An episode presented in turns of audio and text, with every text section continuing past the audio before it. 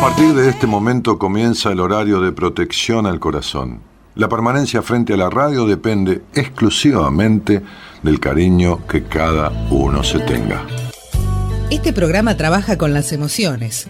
Cualquier semejanza con la realidad es tu responsabilidad, ya que solo vos podrás afrontar lo que fuiste, lo que sos y lo que querés ser ante un imprevisto impacto con ciertas verdades que desconocías. Entendemos que quizás hayas estado huyendo demasiado.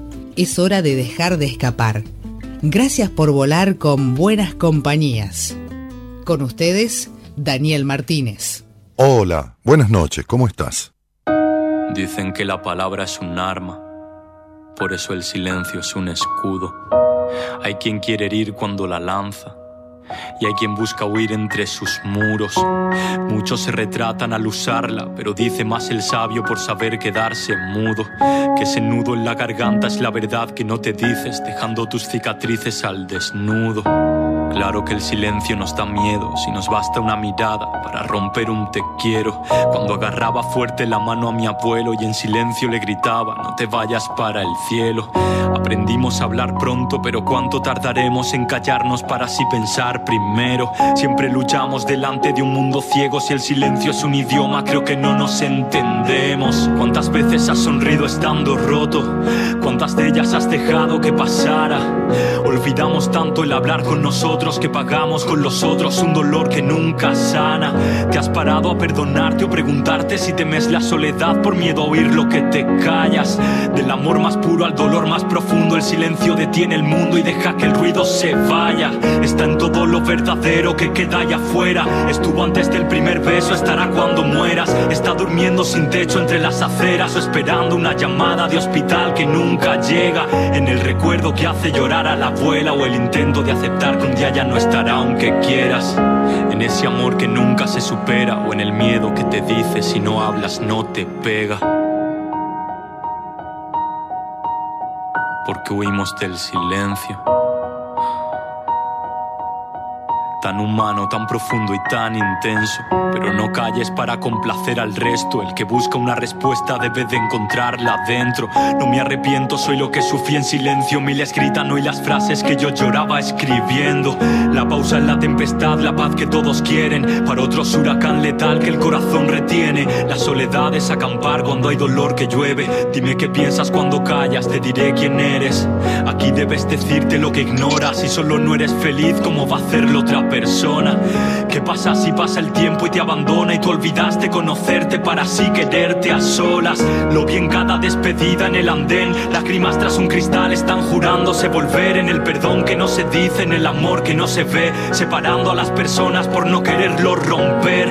¿Te has sentado a empatizar alguna vez? Porque ahora jamás hablamos y antes nos hacíamos bien. Cada silencio tiene una historia con él. Hay te quiero que se dicen y otros que erizan la piel.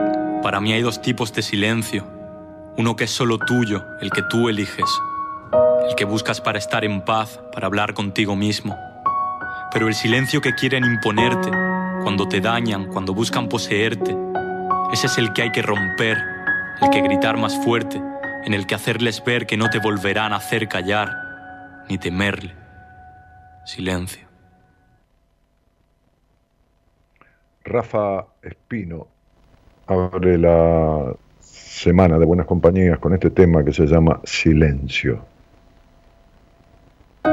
Dicen que la palabra es un arma, por eso el silencio es un escudo. Hay quien quiere herir cuando la lanza y hay quien busca huir entre sus muros. Muchos se retratan al usarla, pero dice más el sabio por saber quedarse mudo. Que ese nudo en la garganta es la verdad que no te dices, dejando tus cicatrices al desnudo. Claro que el silencio nos da miedo si nos basta una mirada para romper un te quiero. Cuando agarraba fuerte la mano a mi abuelo y en silencio le gritaba, no te vayas para el cielo. Aprendimos a hablar pronto, pero cuánto tardaremos en callarnos para así pensar primero. Siempre luchamos delante de un mundo ciego si el silencio es un idioma, creo que no nos entendemos. ¿Cuántas veces has sonrido estando roto? ¿Cuántas de ellas has dejado que pasara? Olvidamos tanto el hablar con nosotros que pagamos con los otros un dolor que nunca sana. ¿Te has parado a perdonarte o preguntarte si temes la soledad por miedo a oír lo que te callas? Del amor más puro al dolor más profundo, el silencio detiene el mundo y deja que el ruido se vaya. Está en todo lo verdadero que queda allá afuera. Estuvo antes del primer beso, estará cuando mueras. Está durmiendo sin techo entre las aceras o esperando una llamada de hospital que nunca llega. En el recuerdo que hace llorar a la abuela o el intento de aceptar que un día ya no estará aunque quieras. En ese amor que nunca se supera o en el miedo que te dice si no hablas no te pega. Porque huimos del silencio tan humano, tan profundo y tan intenso. Pero no calles para complacer al resto. El que busca una respuesta debe de encontrarla dentro. No me arrepiento, soy lo que sufrí en silencio. Mil escritas no y las frases que yo lloraba escribiendo. La pausa en la tempestad, la paz que todos quieren. Para otros huracán letal que el corazón retiene. La soledad es acampar cuando hay dolor que llueve. Dime qué piensas cuando callas, te diré quién eres. Aquí debes decirte lo que ignoras. Y solo no eres feliz, ¿cómo va a hacerlo otra vez? Persona.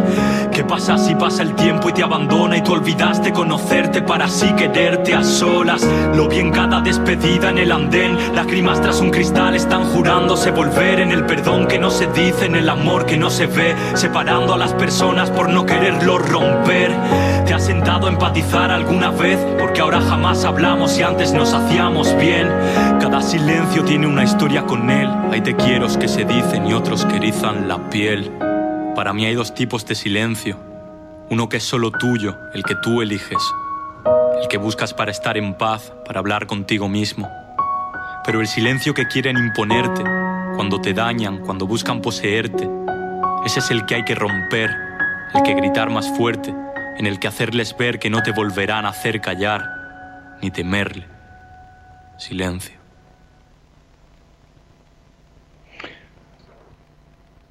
Buenas noches, ¿cómo están? Decía alguna vez un viejo maestro en esas charlas que, solíamos tener cuando en mis épocas de, de paciente, y él era mi analista, me decía, trate de fijarse cuánto le cuesta a las personas estar en silencio no en silencio con música, no en silencio, en silencio y nada más que en silencio, aunque sea un minuto en silencio. Esta canción de Rafa Espino tiene una letra preciosa, ¿no? Este, ¿Cuántas veces has sonreído estando roto?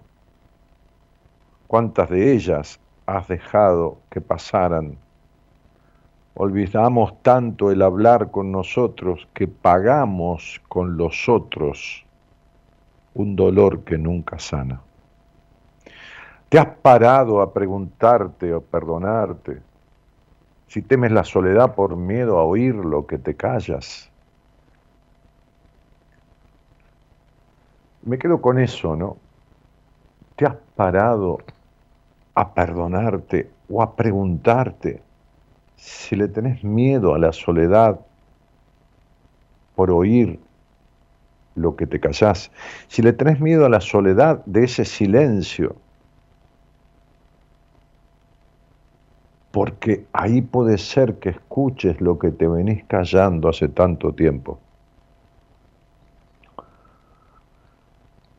Hoy posteábamos una frase que le pedí a la productora que dice, el pasado no resuelto volverá a repetirse siempre en el futuro.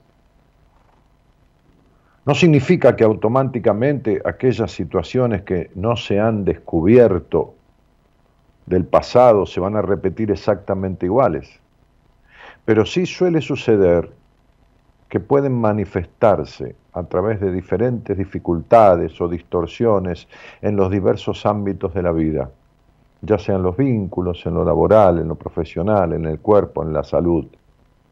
Esta noche te cuento con más profundidad sobre cómo actúan y se manifiestan en el presente aquellas situaciones o traumas del pasado que no fueron resueltos. Eh,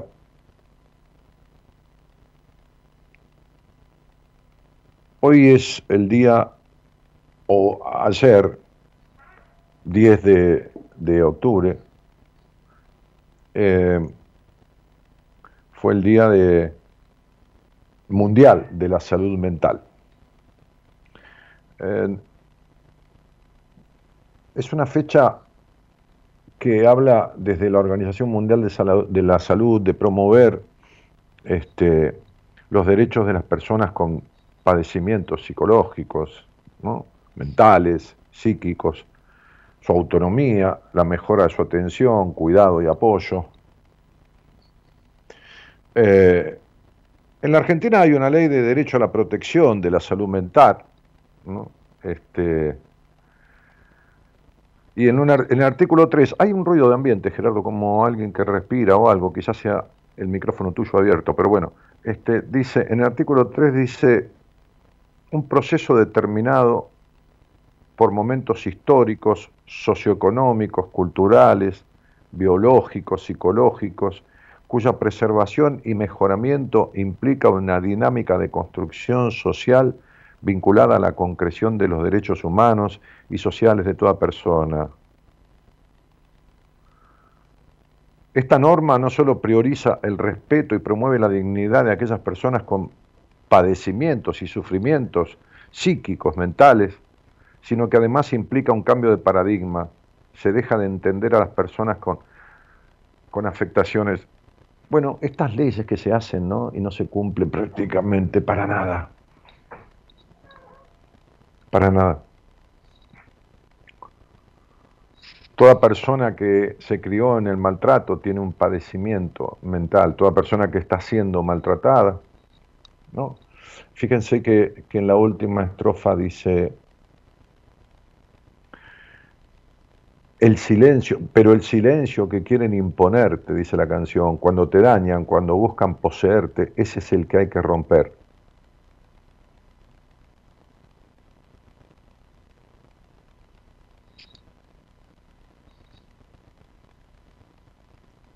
Eh,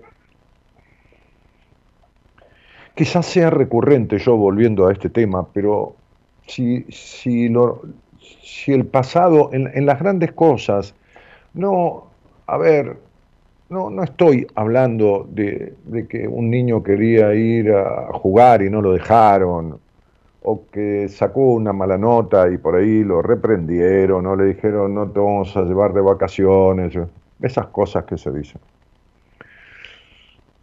Estoy hablando que si las cuestiones que contribuyeron a la afectación de, del desarrollo de ese niño durante tiempo seguido, de manera insistente, recurrente, el destrato, el maltrato, la desconsideración, la humillación, los golpes, los prejuicios, el impedimento del disfrute, si, si esas cosas no han sido resueltas, por más que uno se cree o se crea que, que ya está, que es el pasado, o, o, cuántas personas tengo que... Hoy nuevamente una paciente me decía, por lo menos hace cinco años pude conversar con mi padre y me reconoció sus errores, que esto, que lo otro, y le contesté lo mismo de siempre.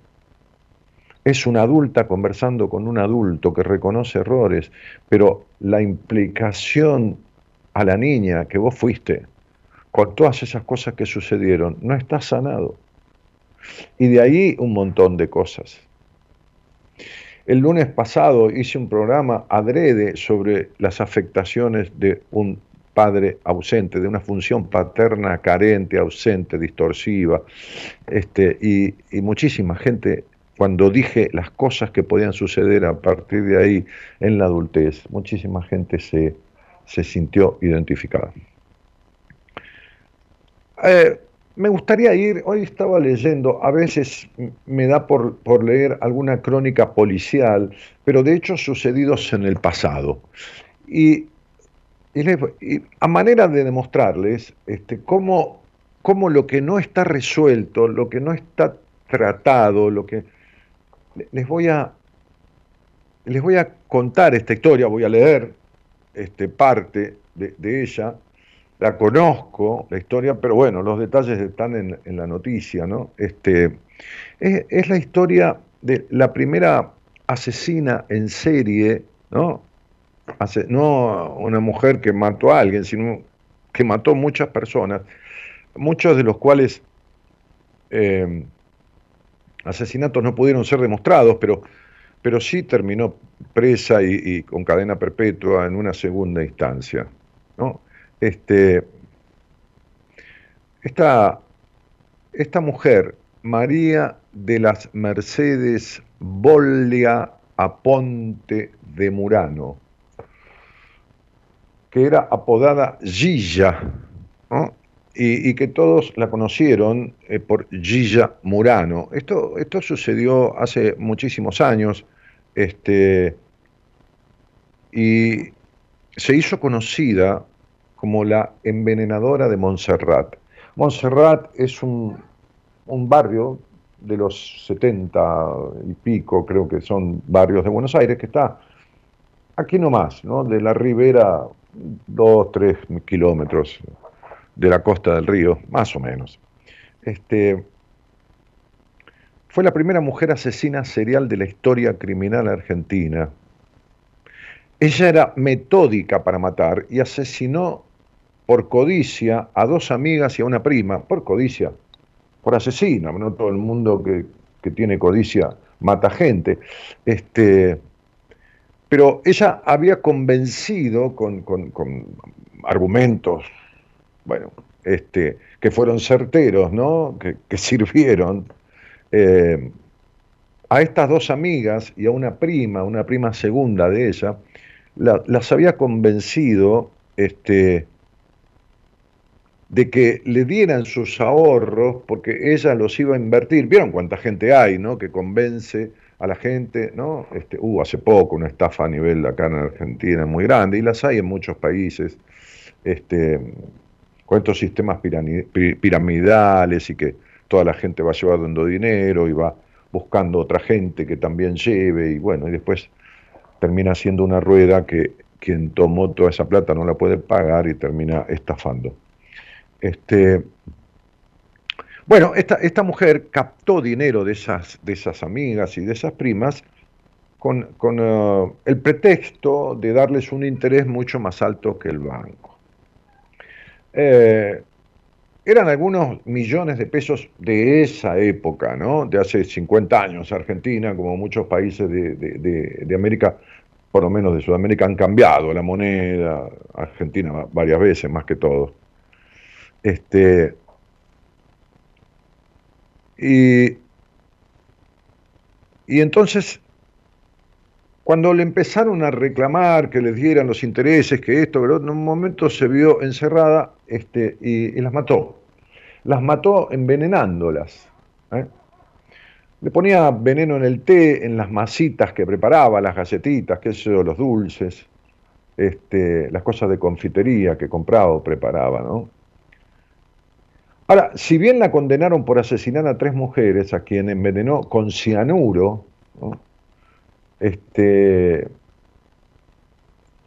al parecer no fue comprobado, pero parece que hubiera matado a otras personas, ¿eh? un matrimonio al que le debía dinero, pero por falta de pruebas eh, hubo un juez de instrucción este, que no pudo vincular la muerte de esa pareja. Entonces sucedió que estuvo presa tres años y ese juez la dejó libre. Eh, bueno, este, se pidió que se hicieran autopsias de algunas personas este, y se demostró que habían sido envenenadas con cianuro. Y toda esta historia legal, ¿no? Este, después los fiscales apelaron esa libertad que había dado el juez y la Cámara Penal la terminó condenando a cadena perpetua, perpetua perdón. Este, Pero hay, algo muy particular, ¿no? Eh, en un momento se casó con un hombre ciego que conoció en, el, en el colectivo, lo ayudó a bajar, que esto y que lo otro, este, eh, quedaron en verse, se siguieron viendo, eh, y terminó viviendo con este hombre y con la hija de este hombre la gente, porque ella había salido de la cárcel, los vecinos le decían, ¿sabes con quién está viviendo tu papá? Este, con, con Murano, que la condenaron por envenenar a tres personas, que esto y que lo otro. Y la misma, la misma chica, la misma niña de ese momento, que ahora es una mujer, este, fue varias veces buscada por la prensa, cuando, cuando ya Gilla Murano, la envenenadora, estaba condenada a cadena perpetua, pero tenía tanto miedo, un, miedo, vaya a saber, un miedo este, irracional, que ella decía que no quería dar entrevistas, que le, tenía, le seguía teniendo miedo, aunque estuviera presa, qué sé yo, será por si algún día podía salir, em, y, y, que el día que se muriera, este, sí daría una entrevista. Bueno, Gilla Murano murió hace unos años y esta mujer dio una entrevista. Y, en esa entrevista contaba que ella la cuidaba tanto, a ella y al padre, la cuidaba tanto, que, ella empezó como a, tenerle confianza y a tomarle cariño. Como sucede con, los psicópatas, ¿no? Este, en un principio. Eh, ella terminó contando en esa nota que, que que ella piensa que, que Gilla Murano mató al padre. El padre no, era un hombre de tener enfermedades preexistentes ni nada, y de repente fue enfermando y al poco tiempo murió. Eh, fíjense que Gilla, Murano tuvo un hijo, yo no recuerdo el nombre, creo que lo tengo por aquí, que es, que es este Martín, Martín me parece, sí, Martín. Martín Murano pasó al lado de la madre que había tenido con, aquel esposo, ¿no? Con aquel, con aquel primer esposo, este, pues se casó varias veces, ¿no? Este, había tenido un hijo, Martín, al cual ella, la verdad que no trataba, Martín contaba, hoy tiene cincuenta y pico de años, qué sé yo, más o menos, este, contaba que, la, mucama, la, muchacha que trabajaba en la casa de, los quehaceres, este, era quien le daba cariño, que la madre jamás lo abrazaba, jamás nada, este, y que en una oportunidad trató de envenenarlo. Porque lo reprendía siempre, hiciera lo que hiciera Martín, la madre lo reprendía, ¿no? Este, y, hizo una torta y, él sabe que sabe y sintió que lo, que lo quería envenenar porque le puso la porción de torta y cuando él la iba a comer se la quitó. Se la quitó y la tiró.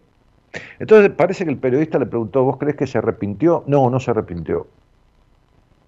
No se animó no se, no se animó. Una cosa es ir envenenando a una persona mayor, otra cosa es un niño, ¿no? Que, sorprende mucho más que muera así de buenas a primeras, ¿no? Ah, y acá es donde me quiero detener con estas cosas del pasado que no están resueltas. Fíjense, Martín ha trabajado en su vida de, de a ver, de doble de riesgo, ¿vieron cuando alguien hace un doble de cuando se tiran de, una pared y, el actor principal no lo hace, lo hace una persona que es parecida, o, la toma, se tira, o, en una pelea violenta, o, este, o en un choque o algo de eso, trabajó de doble de riesgo. Fíjese que vivió con una envenenadora, ¿no? Y trabajó, su trabajo principal ha sido de doble de riesgo, ¿no? Entonces, eh, a mí me llamó la atención esto que les, que les, quiero decir. Con respecto a esto de lo que, lo que del pasado no se resuelve, no. a ver, nadie puede salir perfecto de nada, pero cuando uno no, no, no, no tramita, no, no, no nada, fíjense que, que, este, que este señor, este hombre, dice, en realidad eh, se suele no salir ileso de este tipo de personajes, dice él, ¿no? No salir ileso, como diciendo, uno, uno sale afectado, pero dice, pero tuve la oportunidad de elegir qué camino seguir tuve la oportunidad de elegir qué camino seguir, como si él hubiera elegido tal camino y todo ese pasado viviendo en riesgo, fíjese que trabaja de doble de riesgo, trabajó, bueno, no sé, yo no. Este, el tipo vivió en riesgo con esa madre, en riesgo del maltrato, en riesgo. Y él, evidentemente, este, vivía en riesgo, se ponía en riesgo, ¿no? Dice, entonces dice, pero tuve la oportunidad, es textual esto, ¿eh? de elegir qué camino seguir. En ese sentido, este, ah, él dice, yo descreo, esto también es textual, de la genética. La pureza es una condición del alma. Y yo estoy de acuerdo, no quiere decir que porque fuera hijo de esa madre él iba a ser un asesino o lo que fuera, no, no quiere decir eso, no, no, no quiere decir eso. Este, estoy de acuerdo con eso. Pero en, lo que no estoy de acuerdo es en esto de, la pureza es una condición del alma. Sin duda que lo estoy, pero que la psiquis y la mente que vivió de ese niño hasta los 12 años, que cuando el aparato psíquico se marca definitivamente, definitivamente, ¿eh? se marca para siempre, por eso es, hay que resolver cosas que quedan ahí. Entonces él dice, la pureza es una condición del alma, ¿no? Este, descreo de la genética, como diciendo, genéticamente yo no heredé nada de ella y mi alma es pura. Fíjense lo que les voy a decir. Y aquí es un poquito el corolario de lo, de lo, que he expresado anteriormente. La madre intentó matarlo. No lo hizo. No se atrevió. Han muerto muchos dobles de riesgo en películas haciendo este, este, eh, escenas peligrosas, ha sucedido que han muerto. Pero no solo eso, hay una particularidad de este señor. Atravesó seis accidentes cerebrovasculares y dos infartos. No reniega de su historia y siente que no tiene nada que perdonarle a Gilla Dice, estoy conforme con lo que soy. Seis accidentes cerebrovasculares y dos infartos. No vamos a entrar en detalle de con qué emoción tiene que ver ese tipo de cuestiones, pero sí lo siguiente. Fíjense que él ha trabajado de arriesgarse, así como era vivir con esa madre. Y encima estuvo al borde de la muerte ocho veces y no se murió, igual que cuando la madre le puso el pedazo de torta y en el último minuto se lo quitó.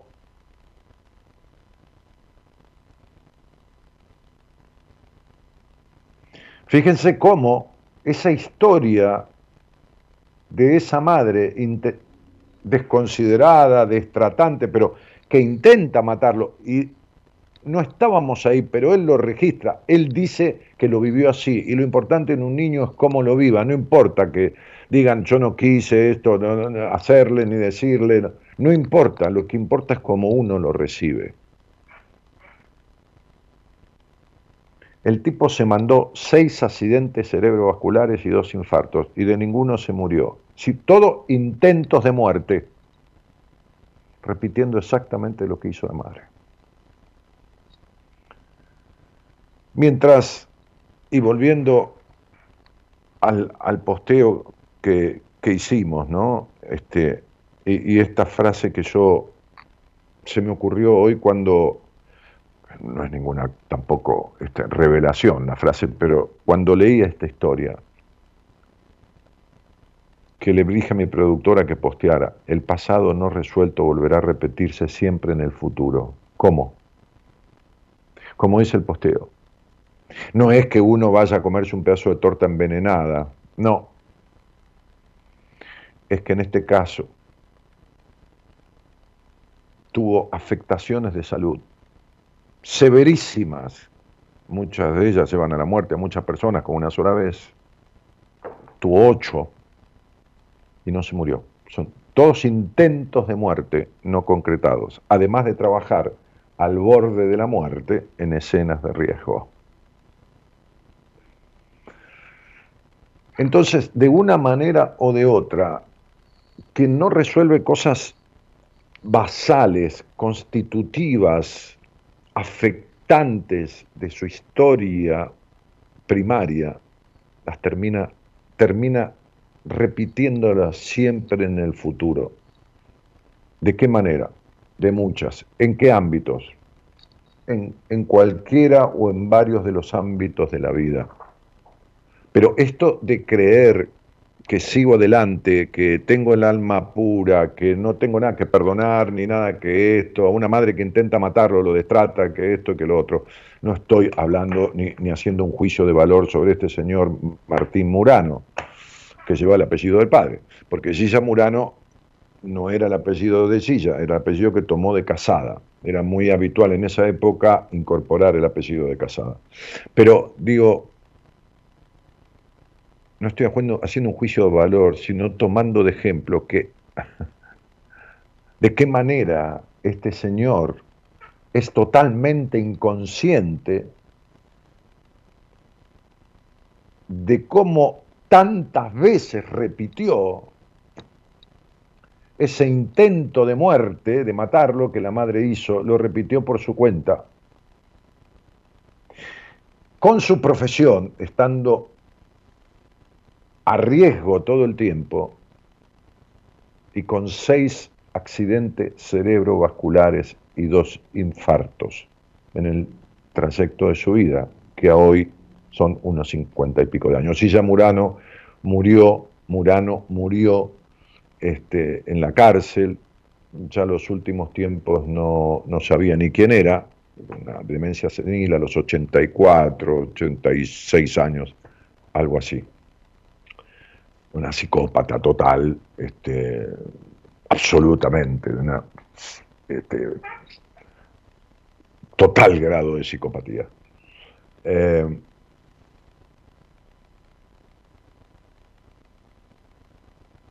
me gustaría que, en esta charla de apertura tomada de esa historia policial de Argentina y, esta imposibilidad de ese hijo de darse cuenta, ¿no? porque en sus declaraciones es una contradicción tremenda la que hace, este, y ya, vuelvo a repetir, no lo estoy juzgando, sino estoy describiendo una situación.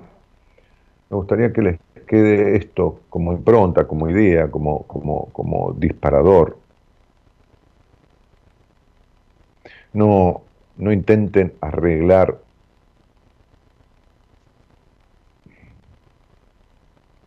el ayer sin hacer nada. No intenten que se arregle solo.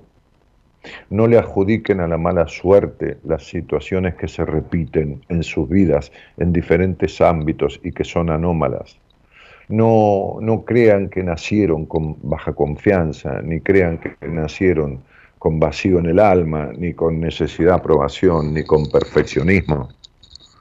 No crean que las cosas vienen como de, qué sé yo, del cielo, por decir algo, ¿no? Que como cae la lluvia, entonces te, cayó un, un, un, vínculo desastroso, no, no, no. No, no, no. No hay, no hay casualidades en estas cosas. No, no, no, no, no existen las casualidades. Puede ser una vez, por un pequeño tiempo, por una situación, claro que sí, por supuesto. Pero cuando la vida está colmada de distorsiones, de afectaciones, cuando están hechos que se repiten, situaciones, vínculos anómalos, cuando, cuando te cuesta expresarte, cuando callás, cuando vivís en un silencio forzado, cuando te atragantás en, tus propios deseos de expresarte y vos sos el peor enemigo o la peor enemiga, es lo mismo. Este, entonces, eso no se va a arreglar solo nunca, nunca jamás. Se va a ir repitiendo, se va a ir agravando, se va a ir agudizando.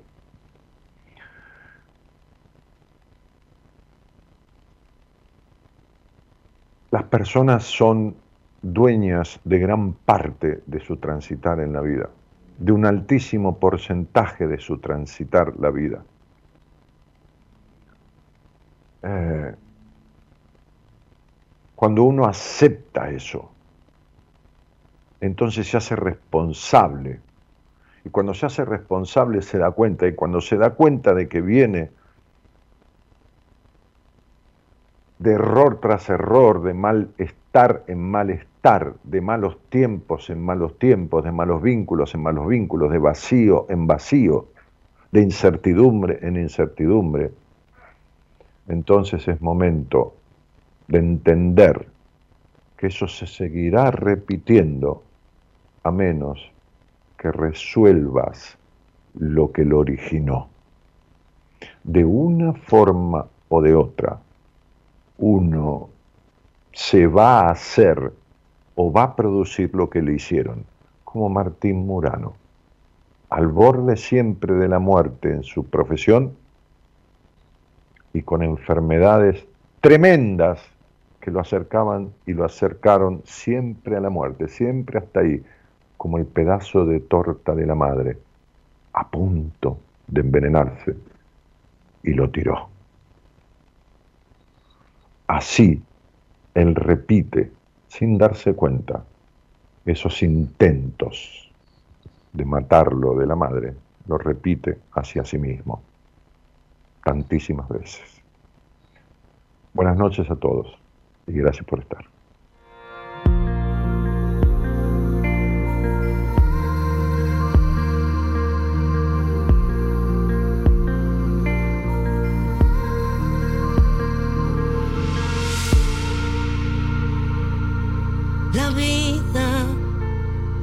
solo lo que tocas. ¿Cuánto tiempo nos ha costado acostumbrarnos, deshacernos, amarrarnos? Ya estamos de vuelta. La vida, la vida es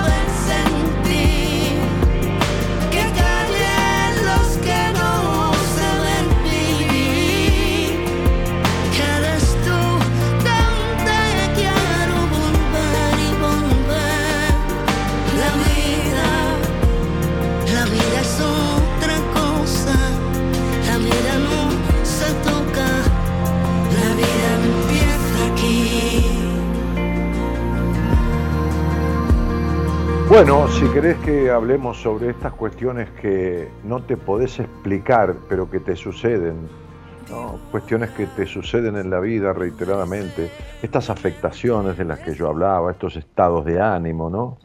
Este, la Organización Mundial de la Salud este, dice por ahí que dos de cada cuatro personas, o sea, la mitad, necesitan de atención en su vida para resolver cuestiones psíquicas, mentales, que, afloran este, y que tienen posibilidades de ser resueltas. Eh, si querés que hablemos sobre algo que, que sentís que te acontece o que, o que o una emoción que, negativa que te embarga desde hace muchísimos años y, y querés encontrarle el motivo, porque lo primero que hay que hacer es encontrarle el origen para poder resolverlo. Entonces, hablamos de eso o de otra cosa que te plazca que tenga que ver con lo que el programa este, sugiere, ¿no? Escribí al, WhatsApp, al, al, celular del programa No Llames, escribí, ahí está en la transmisión. Pero si estás escuchando por otro dispositivo y no estás viendo la transmisión del canal de YouTube, entonces igual te digo el número. Anotá en tu celular, es 54 9 11 31 03 61 71 54 9 11 31 03 61 71.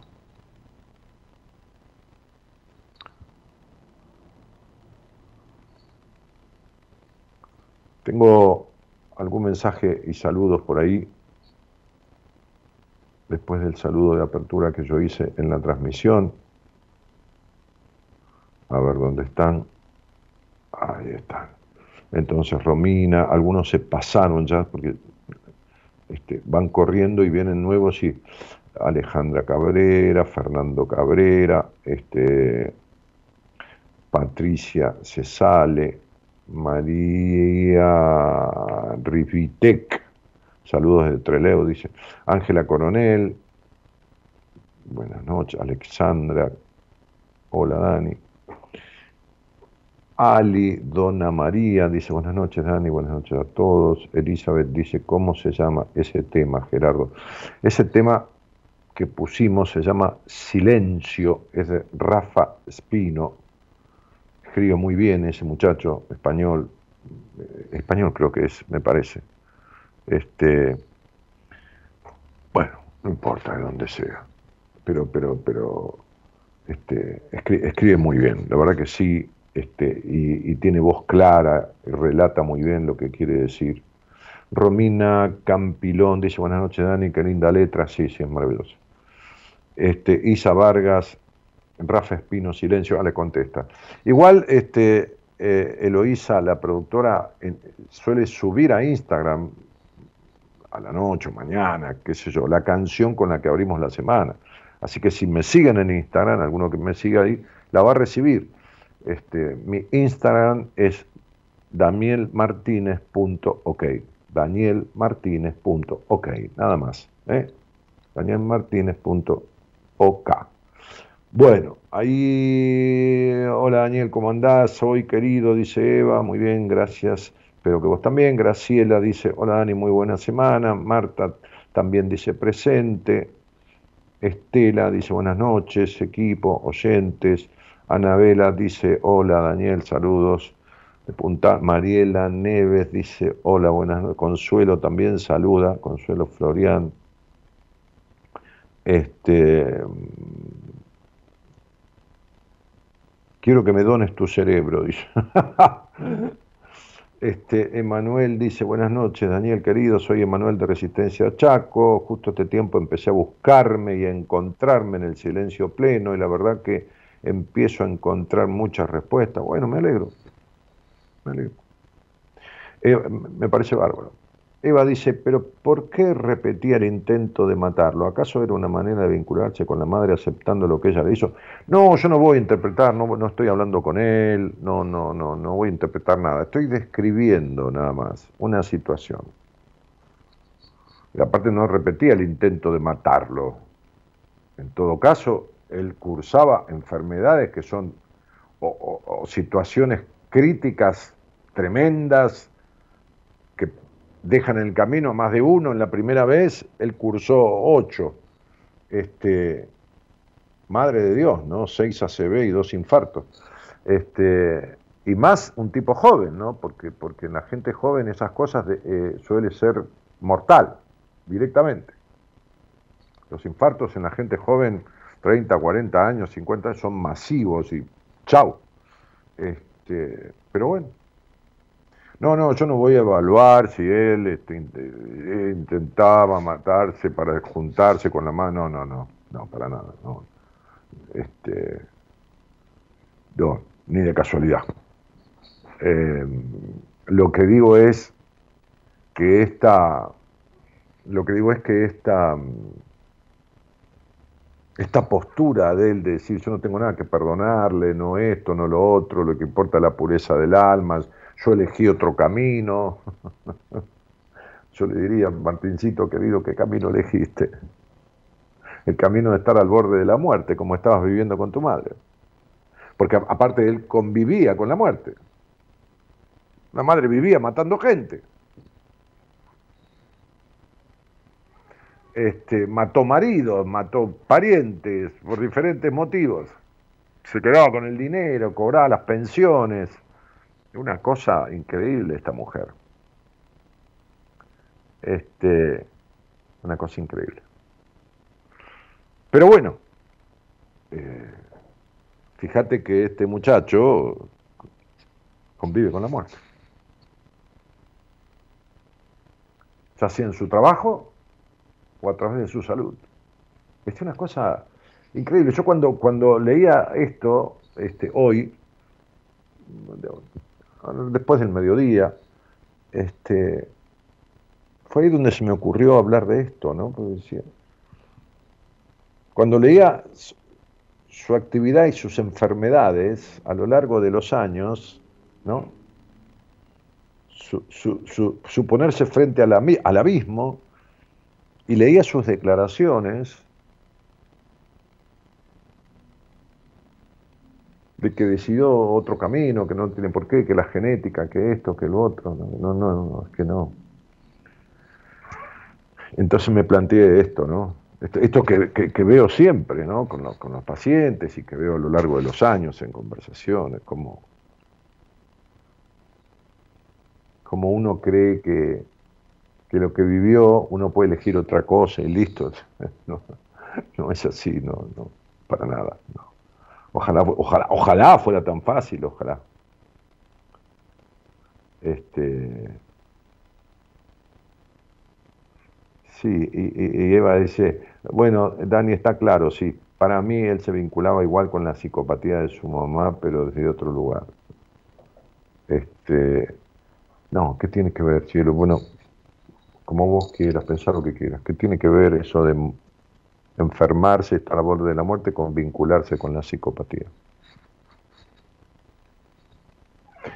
Hola, buenas noches. No, no, no, no lo entendí, perdóname Eva, pero no, no te entiendo, discúlpame.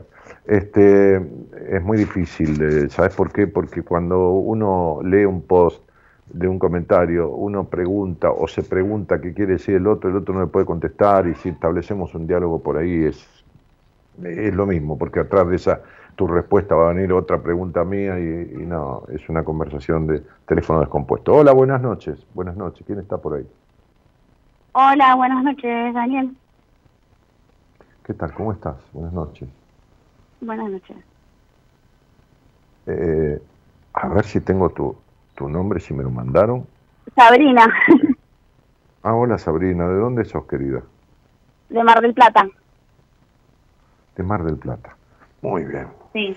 Este, ¿y, y con quién vivís ahí en, en Mar del Plata? Eh, acá vivo sola. Ah, mira, ¿desde cuándo? No, eh, a ver, yo soy marplatense, eh, vivo eh, sola hace unos años y está mi mamá y mi hermano viviendo en sus casas. No sé si era esa la pregunta. Eh, no, la ah. pregunta es con quién vivías en el lugar donde vivís, en la casa, en el departamento, en dónde. ¿no? Vivo, eh, vivo en un departamento sola. Sí. Muy bien, bárbaro. Eh, ¿y, ¿Y trabajás? Sí, Sí, sí, trabajo. Ah, ¿Desde cuándo nos...? Em, sí, sí, decime. Hago de contadora, como decís. Ah, qué linda. bueno, sí, sí. Este, ¿y, y desde cuándo no, nos conocemos o conoces el programa? Eh, por unas amigas, creo que me llegó tu nombre, de, creo que antes de la pandemia, 2019, por ahí más o menos. No recuerdo pero nunca lo escuchaban. Y, y después me animé y dije, bueno, vamos a escucharlo y empecé de a poquito por Spotify, a escucharlo de a poquito, de a poquito. No sé, este año habré empezado a, estudiar, eh, a estudiarlo, a, escucharlo. bueno, ahora un año y medio, dos años, qué sé, un año, un año y medio, más, o menos. No, la verdad que no me puse a sacar cuentas. Eh, y eso que sos contadora, pero bueno, este, no, no viene al caso. Las cuentas del programa no, no, son, no son necesarias. ¿Y trabajás por tu cuenta o trabajas en un estudio contable? ¿O en el Estado? Eh, trabajo en un estudio contable y además tengo, sí, eh, de manera independiente. Claro, clientes. Sí, Tengo clientes y además hago pericias, claro. Ah, ok, haces pericias contables también. Sí. Bueno, muy bien, muy bien.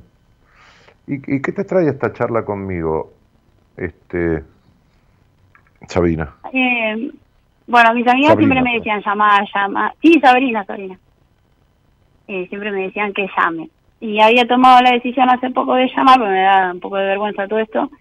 Eh, y me decía, pero bueno, yo, no, digo tu, yo no digo tu apellido ni nada. Y Sabrina hay 200 mil millones en el mundo, así que ¿qué problema hay? Y, y bueno, me anima a llamar. Ahora, tus, amigas, sí, Sabri, tus amigas que te mandaban al frente, llamalo, llamalo, ¿es alguna vez, alguna vez llamaron o no llamaron nunca y te empujaban a vos? Sí, son, no, eh, son pacientes tuyas. Ah, algunas, algunas han sido pacientes mías. Bueno, o lo son. Sí, sí. Claro. Está bien. Una, una de ellas hizo el seminario, si no me equivoco. Ah, hablando de seminario, hoy me decía Marita, nosotros vamos, vamos a retomar los seminarios después de tres años, por lo menos vamos a hacer este, este que va a ser 21, mm. 22 y 23 de octubre. Me decía Marita que justamente una de las personas que quedó pendiente cuando íbamos a hacerlo allá en marzo del 2020, que se desarrolló toda esta cosa del virus, este, por supuesto eh, no pudimos hacerlo, así que se le devolvió el dinero de la seña a, todas las personas que quisieron y otros dijeron, no, yo no lo quiero de vuelta. Bah, en definitiva, una de esas personas que, dejó el dinero de la seña, ahora tuvo un inconveniente por el cual no lo va a hacer, así que quedó un lugar, esto sucedió este sábado, Marita le dije, haceme acordar hoy y hoy me escribió, este, para que yo lo diga en el programa, quedó un lugar, lo digo, eh, ya que aprovecho la charla con vos, para todos los demás que mm. están escuchando. Quedó un lugar que se desocupó por la cancelación de una persona este, que estaba confirmada con, la seña y todo. Así que hay un lugar disponible para hacer el seminario. Muy bien. Bueno, mm. contame, Sabi, este, escriban, entren si quieren en mi página web, que es danielmartinez.com.ar, www.danielmartinez.com.ar, y ahí dice seminario, y, escriben pidiendo información. Bueno, decime, ¿y entonces de qué tenías ganas de conversar, Sabri? Eh, hoy justo salió el tema del pasado, que era lo que justo leí el posteo y bueno, y mm. toda la introducción que hiciste acerca sobre esta señora. Eh, y me, me o sea, esas historias así de, esta señora como del resto, a mí me, impactan un montón. No me gusta mucho hablar de ese tema. Pues son fuertes, son historias fuertes. Y, justo había leído antes el posteo y me quedé con eso del pasado y es cierto, va, no sé, a menos en mi vida es cierto, cómo influye. no, es cierto en la vida de todo el mundo, ¿eh? eh no es la tuya, es cierto en la vida de todo el mundo. Hace 30 años que hago este programa, casi 30 años. Mm. Y no, bueno, eso, como, como, cómo, uno, cómo influye uno a medida que uno va haciendo terapia y va hablándolo, va al menos a mí no me pasa eso, y que lo voy hablando, me voy dando cuenta cómo, cómo repetí y repetí y repetí lo mismo. Claro, eh, vos vas a seguir repitiendo las decepciones de los hombres, si de eso me estás hablando, ¿no? ¿Vas a seguir repitiendo las em, decepciones de los...? Sí. No, decime lo que quieras. No, no, sí, estaba escuchando. Ah, ¿vas a seguir repitiendo las decepciones? ¿Cuánto hace que haces terapia, Sabri? Y eh, ya voy, eh, hice una terapia porque tuve fobia hace muchos años y bueno, hice terapia bastantes años con, con una señora y ahora estoy con otra, distinta. ¿Pero cuántos años hiciste en aquella oportunidad y cuánto hace que estás con otra? Ay, no, mira, la, en esa época era justo la pandemia esta de la gripe A. En esa época fue. Y ahora han sido dos años, tres años, no me acuerdo. Después corté, después volví a retomar, después dejé. Y ahora que estoy de nuevo, era... va a cumplir el año. Bueno, y entonces el tema es que me decías que hablando y hablando en terapia, te diste cuenta de cómo se repiten las situaciones de tu vida, el del pasado en tu vida. Sí. ¿Y cuáles serían las situaciones que se repiten del pasado en tu vida? Y, eh, a ver, por ejemplo, el, bueno, el círculo, o sea, el primer círculo que uno tiene, que son los padres, madre y padre. Mi papá y mamá siempre estuvieron peleados, de toda la vida, que yo tengo recuerdos, siempre estuvieron peleados y vivían juntos en la misma casa. Y yo me crié en ese ambiente, entonces hasta que me di cuenta de todo eso, que no era normal, para mí era normal. Y lo repetí. Cuando estuve la primera vez de novio, eh, repetí esa situación, repetí el no saber hablar, yo discutía, discutía muchísimo, y después eh, de, de esa de esa relación que fue de puro maltrato, eh, es la que terminé con la- los ataques de pánico. Eh, pero ¿Y cuán- hablándolo ¿Cuánto tiempo, cuánto tiempo Sí. te quedaste en esa relación? Muchos años, habrán sido cinco años, no sé. Pero también bien, muchas bien. idas y vueltas, eh, fueron muchas idas y vueltas, eh, con mucho corte, yo siempre cortaba y volvía, cortaba y volvía, cortaba y volvía, o él me buscaba, por- porque es así, cuando, cuando la relación es tóxica, los dos somos tóxicos. Eh, Sí, lo- los dos se precisan, son, son, son, Exacto. este, son eh, ¿cómo se llama? Vínculos patológicos, ¿no? Son, son vínculos patológicos que vienen de la, de la patología de los dos. Sí, sí, sí, es así, somos eh, los dos. Y, y bueno, fue ahí cuando la última vez que terminé con él que ah, eh, terminé con los ataques de pánico que no podía no podía salir de casa, no podía tomar un colectivo, no podía hacer nada. Yo en ese momento estaba estudiando todavía. No podía ir a la facultad, no podía hacer la cola en Bedelía, bueno, todas esas, todas esas situaciones, las pasé mal. Y justo se dio lo de, la- me acuerdo, porque justo se dio lo de la pandemia, que estaban todos histéricos con el tema de la gripe A, y, y a mí era como que me pasaba por el costado porque yo me la pasaba llorando, que no podía salir de casa, que siempre tenía que, que volver el remis, eh, bueno, manejarme de otra manera porque no tenía control de mi cuerpo.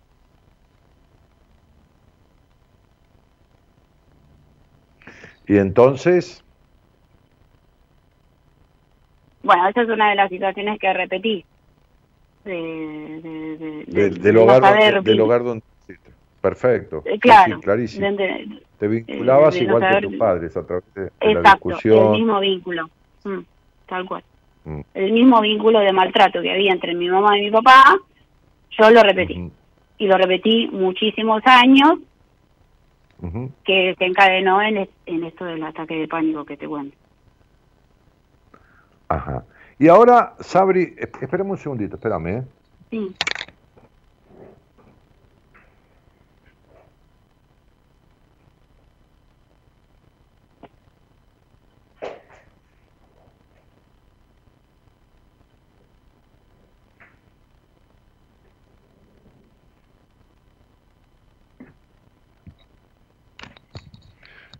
Ahí está, estaba desconectado el cargador de la computadora y, y se iba a apagar la otra, porque tengo dos.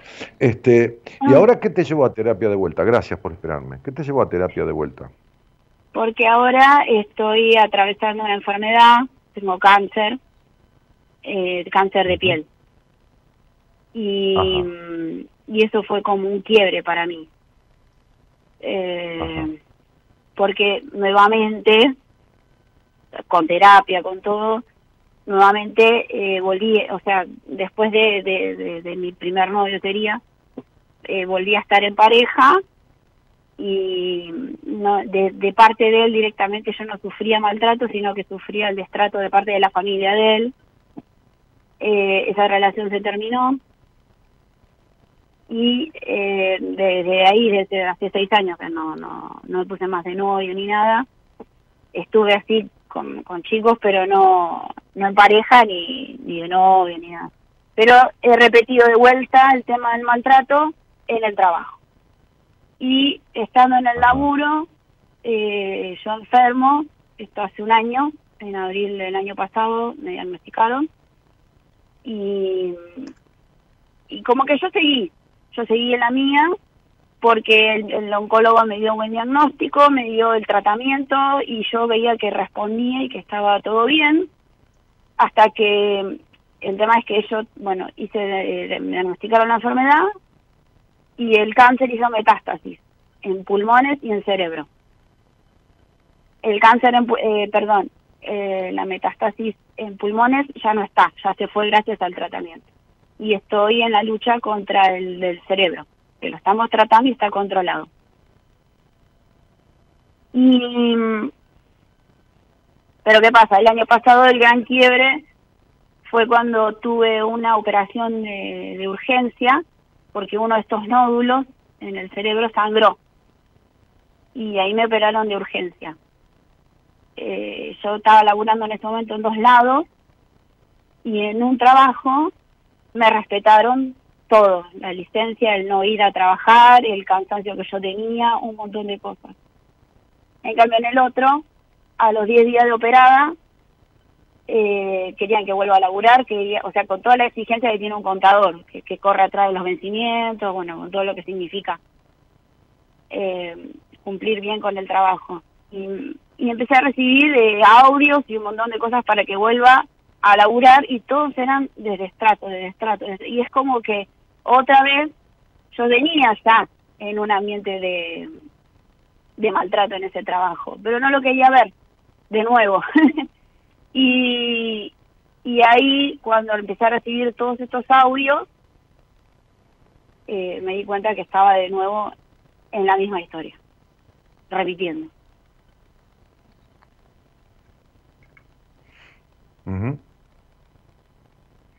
Bueno, fíjate que la piel es el órgano de contacto.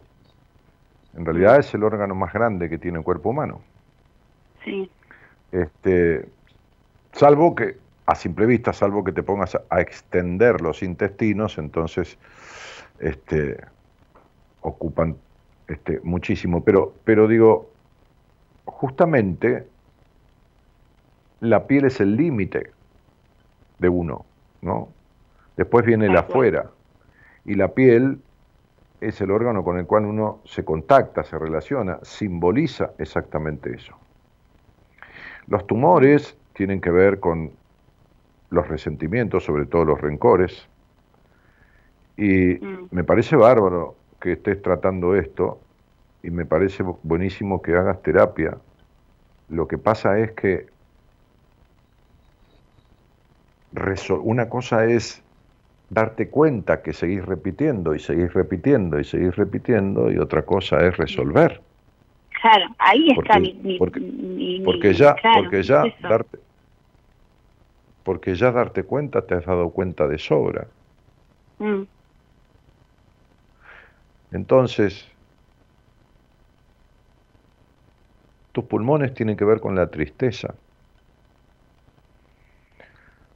Tu, tu, tu cerebro tiene que ver con esta esta cantidad de información mal puesta que vos no tenés procesada este, y, que, y, los enojos tremendos que tenés por mm. la intolerancia con la que fuiste criada. Tus enojos son terribles, ¿entendés? Son terribles.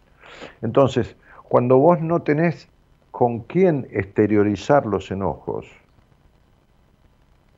con quién discutir, con quién esto, porque probás y probás relaciones y se repiten, si no es el destrato y la pelea con el tipo, es el maltrato de la familia y un boludo que, que, hace más caso a la familia que a sus sentimientos por vos. Y, y toda esta falta de protección que tuviste en el hogar donde naciste, de tu padre, por ejemplo, como con respecto al modelo masculino, es la falta de coherente acompañamiento y protección que has tenido de los hombres de tu vida, pero también es la falta de coherente acompañamiento y protección que te has dado vos misma.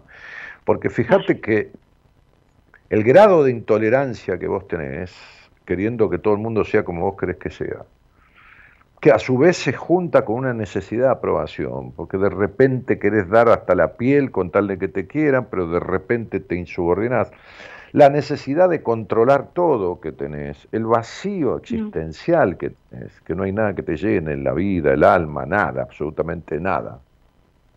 Tenés una vida de esfuerzo, no de dedicación, este, con falta de libertad y de disfrute y, mm. de, un montón, y de un montón de cosas. Este, todo esto que vos a lo mejor hablaste, algunas de ellas, y otras te diste cuenta que las repetías, y otras no las descubriste, como que siempre te pasan cosas insólitas y vos querés controlar todo y te vuelve a pasar lo insólito. Todo esto no está resuelto, ¿entendés? Sí. Porque el, proceso en terapia se trata de descubrir lo que pasa, pero después se trata de arreglarlo. Entonces ahí es donde yo veo que muchísimos profesionales hacen agua, porque es, bueno, sí, claro, ¿y, ¿y qué hiciste un año conversando?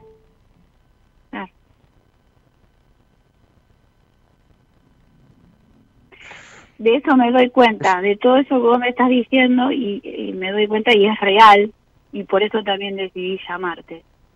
Porque vos fíjate una cosa, vos fíjate una cosa, además de las peleas que había en el hogar donde naciste, ¿que, tuvieron más hijos aparte de vos? Eh, mi hermano, un hijo más. ¿Un hermano que mayor o menor? Es menor y es discapacitado. Además de las peleas que, tuvieron tus padres, no era un hogar que propiciara, más allá de las discusiones y el quilombo, hablando en criollo, no era un hogar que propiciara que fuera ejemplo de, qué sé yo, de parar la pelea y dedicarse un tiempo a disfrutar. No era un hogar que, propiciara la sana libertad de la gente. Eh, que, era un hogar lleno de prejuicios encima. Sí, es más, las peleas las frenaba, cuando yo era chiquita, tenía cinco ¿La frenaba? La frenaba yo llorando. Mm. Mm.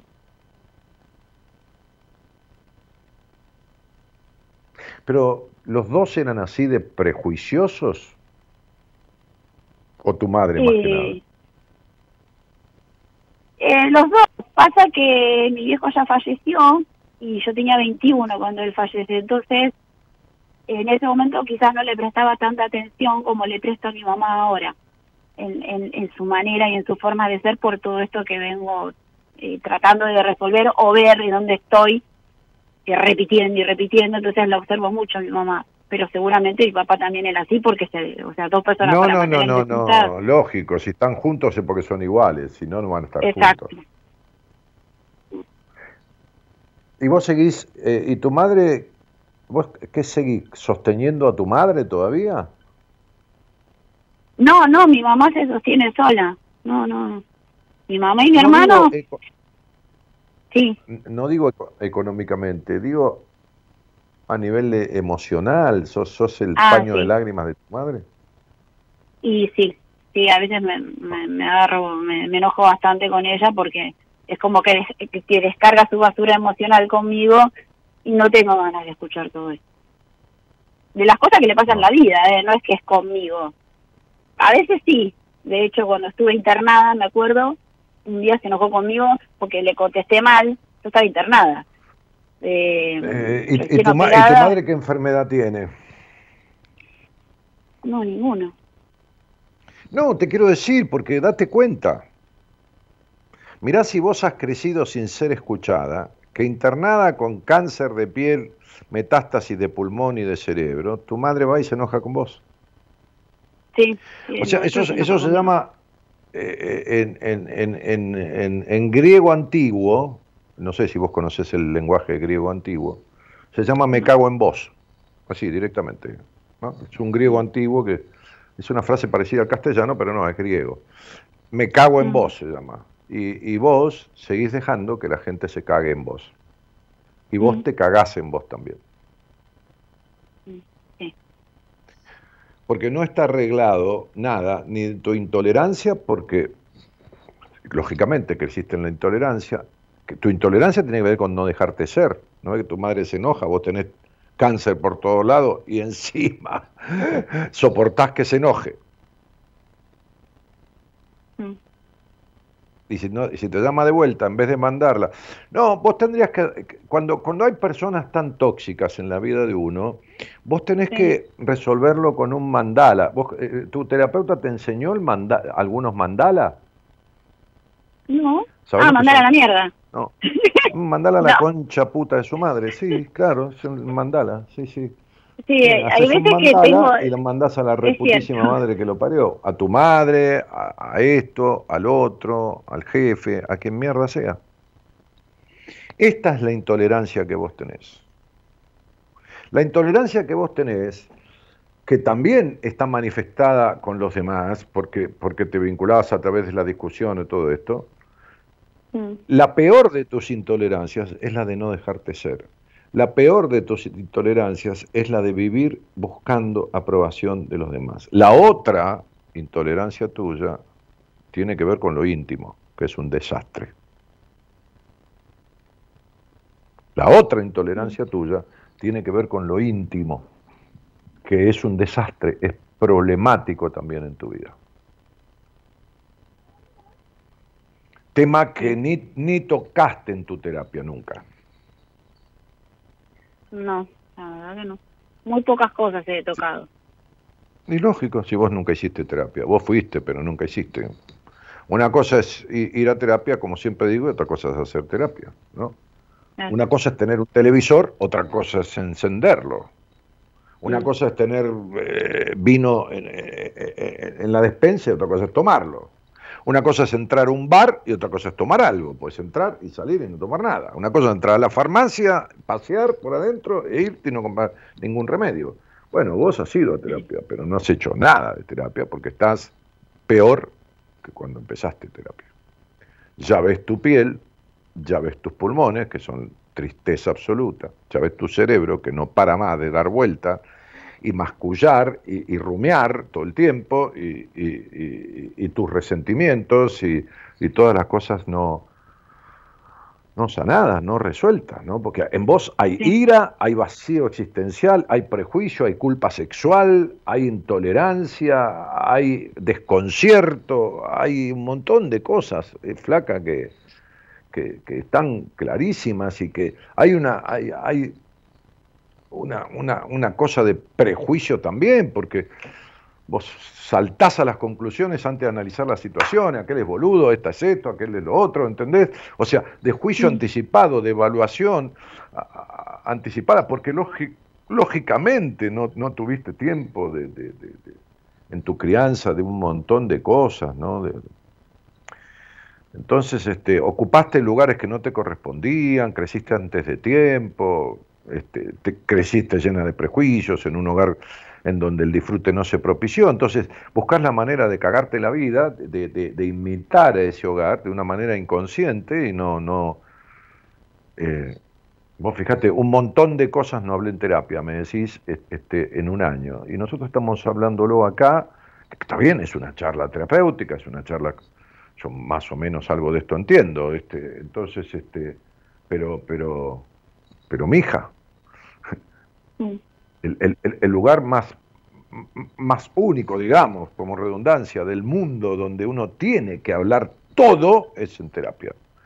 Y esto Sí. no ha sido ni, hay temas que no han sido ni tocados nunca.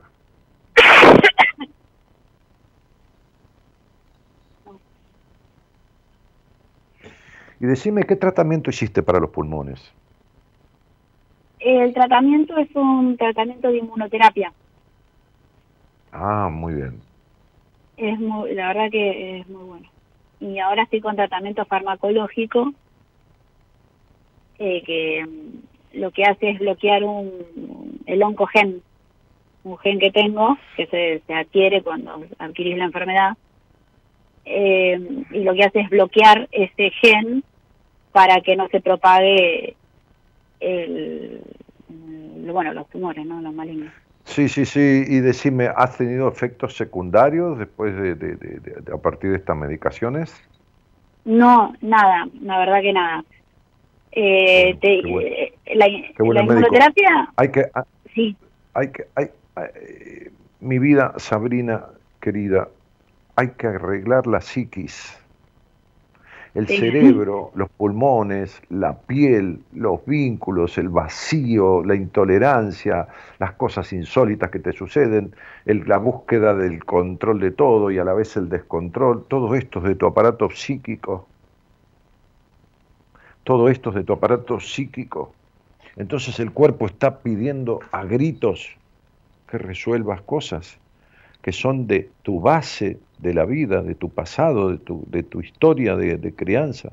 Es ahí donde se originan todas estas cuestiones que quedan metidas en tu inconsciente y que, y que, y que pasado el tiempo afloran de la peor manera. Vos fijate primero los vínculos, después el, este, el vacío, después este, el destrato laboral, después el destrato de la familia del segundo boludo con el que te vinculaste, después este, el, cuerpo, después la piel, los pulmones, el cerebro. Es decir, date cuenta que son como, como alguien que golpea tu puerta cada vez más fuerte para que vos, ¿entendés? te metas no en lo que aparece, no en el tipo con el cual te peleas, no en la familia del otro tarado, no en el cáncer, sino en todo lo que origina esto que está allá atrás, adentro. ¿Entendés? Sí. Que viene de ahí de chica. ¿Y de dónde va a venir, mi amor? Si vos estás internada con tres tumores de piel, de, de, de, cerebro y, y, y de pulmones, y tu madre se enoja porque le contestaste mal. ¿De dónde cree que venga? ¿No te das cuenta la falta de escucha y acompañamiento que tuviste, que creciste sin ser escuchada nunca? ¿No ves que vos parabas los quilombos de tus padres? Tal cual. el, pero, pero, el tema es todo que, eso... Em, no sé cómo, o sea, eh, todo esto lo estoy hablando con, con, la, con la psicóloga que voy ahora pero no encuentro el, camino como para decir... Pero vos no tenés que encontrarlo, tiene, tiene que ella... Decime una cosa, este, podemos hablar más claro, porque si no te vas a cagar muriendo, Sabrina, y tenés 40 años. Decime cuántas veces hablaste vos de tu intimidad en terapia, más claramente de tu sexualidad. ¿Cuántas veces tu terapeuta te preguntó de eso? No sé, habría hablado dos veces, no sé. No, dos veces a partir de quién, de que lo hablaste vos o te preguntó tu terapeuta. Lo habré comentado yo seguro. Muy bien, ¿y qué comentaste? Sabrina, sé clara, porque estás jugando con la muerte. Vos estás entre la vida y la muerte. Empezaste a los 39 años, ojalá supieras algo de numerología, la tercera etapa de tu vida, justo a los 39 y tenés ah. un año 3,7 que es una crisis para darte cuenta de las verdades y poder soltar el pasado. Y, la etapa que empezaste a los 39 años dura hasta los 48 y te obliga a poner en orden las circunstancias del pasado, porque si no va a ser tremendo. Entonces, estás camino, todos nos vamos a morir, pero vos te estás apurando. Porque no le encontrás sentido a la vida, Sabrina te sentís una vieja chota en el año. Es cierto, gracias, pero es, la palabra textual. Sí, sí, está bien. Pero entonces, amor mío, a ver, sé clara, ¿entendés? Aprovechá esta conversación. ¿Qué le dijiste a tu terapeuta vos dos veces en el año sobre tu intimidad? ¿Qué carajo le dijiste? Habla clarito, hermana. Sos una mujer de 40 años eh, la, cuando estaba con mi primer novio, que me obligaba a tener relaciones que yo no quería tener, que me violaba. Sí. Muchas veces fueron. Sí. ¿Y ahora en este año? No, este año casi que tuve pocas relaciones. No importa, tuviste pocas relaciones hablaste de tu intimidad en terapia, tu terapeuta te preguntó cómo transitas la parte íntima. No, no me dijo eso. No, vos hablaste, sabés que tenés dificultades en ese área, por ejemplo, para ir a temas Sí, que no trata nadie. sí, es que las tengo. Perfecto.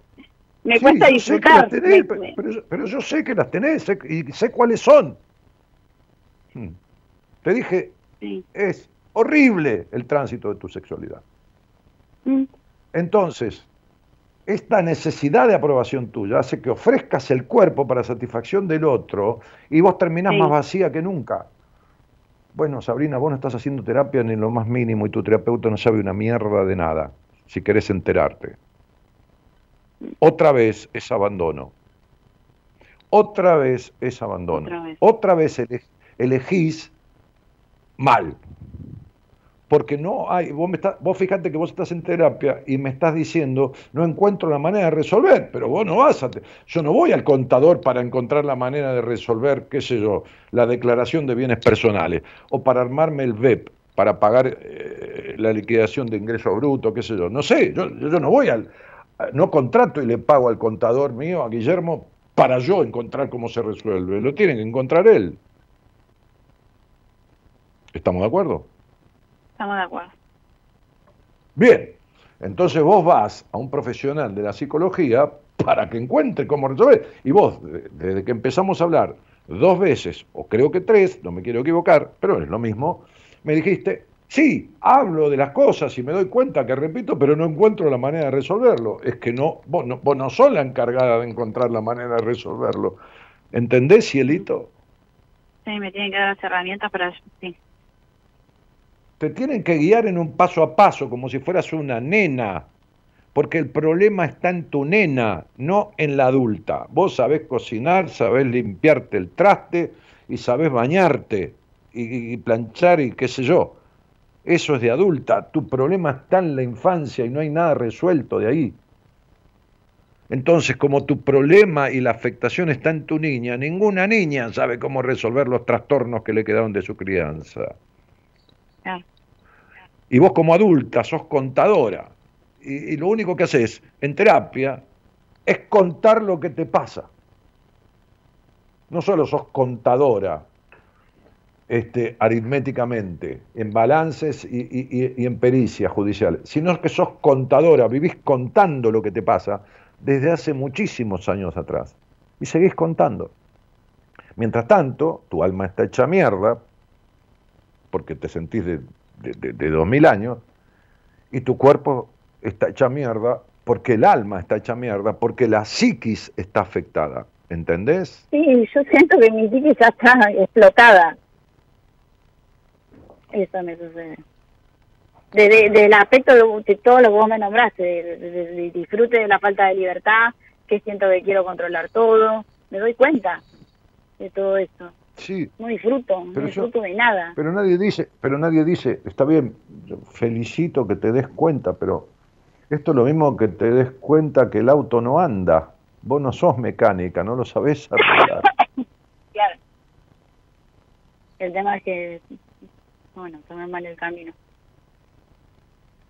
No, no tomaste mal el camino, te ofreces, como decía un, un- un profesor mío en, en- en la carrera, cuando el paciente se ofrece, el fracaso es del terapeuta.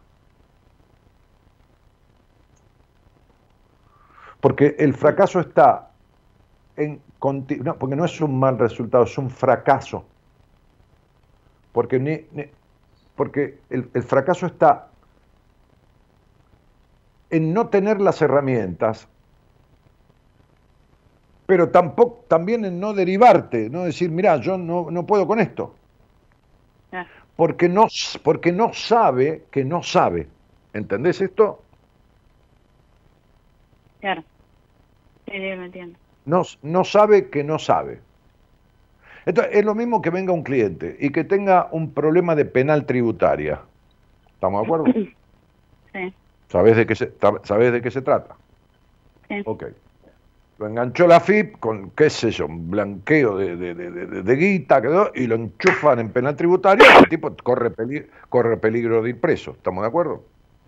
Sí. Bien. Vos conocés bien todo el tema de penal tributaria como para asesorarlo? ¿O llega el tipo y le decís, mire, yo le voy a presentar un colega mío, una colega, porque se especializa en eso? ¿O vos te dedicas a Sí, penal lo- tributario? No, yo soy sincera y derivo directamente a un abogado especialista en Pero eh, no es que vos seas sincera y que la terapeuta no. Es que vos sabés que no sabés. que no sé. Claro. Ok. Ella no sabe que no sabe. Entonces, como decía un hombre que yo conocí, que fue intendente de un municipio, un personaje, decía, no hay cosa peor que un bruto con iniciativas. Es decir, que alguien que no sepa quiera hacer algo, porque hace más cagada que las que existen. Porque mientras vos no resolvés nada de lo psíquico, psíquico, vas cursando malos vínculos en todos lados y vas cursando tumores por todos lados. Mm. ¿Está claro? Sí. Y vas cursando un vacío existencial y vas teniendo sexo prostitutivamente para poner contento a otro. Y entonces nada de tu vida está bien, este, Sabrina querida, nada de tu vida está bien. ¿Me comprendés, cielo? Sí. Porque el cuerpo te duele por afuera antes de los tumores, esa espalda siempre dolió eh, y, y- y te duele por adentro y está todo afectado porque la psiquis está afectada, porque, porque la psiquis se afecta en los primeros 9, 10, 11 años de vida. Ya está, es suficiente, listo. Esas afectaciones hay que arreglarlas porque si no, como dije en la apertura, después, a través de los vínculos, de enfermedades, de situaciones que uno no puede relacionar, eh, se manifiesta en no haber resuelto esas cuestiones. Y vos estás en todos estos aspectos que yo te describí. Desde el primer momento que te dije, las decepciones de los hombres, pasando luego por esta intolerancia, tu necesidad de aprobación, tu aspecto íntimo, el disfrute, la necesidad de controlar, los enojos, todo esto es, es un bagaje de cosas que está bien, está claro, hay que, está bien, vos la descubrís, te conocés, te pones afuera, decís yo soy así, así, así, así, así, así, así, pero bueno, es como ir al médico y decirle, mirá, este, qué, qué sé yo, no puedo ir de cuerpo. Vos te das cuenta que no podés ir de cuerpo, pero el que lo tiene que arreglar es el médico. Sí, es como que yo me automedicara para cu- curarme del cáncer. Va, de No, todos bueno, los tratamientos que recibido. sí. Es lo mismo. Claro, vos, claro, para eso vos vas al médico. Que, que- que por suerte, por suerte, vos fijate cómo, fíjate cómo estás al borde, ¿no? Al borde, porque, porque, porque tenés, porque estás muerta en vida en el sentido del vacío, de que no hay disfrute, y en lo físico estás al borde de la muerte y encontrás con quién sanarlo. Pero en la parte de- del pasado no. En la parte de lo, de lo psíquico, no.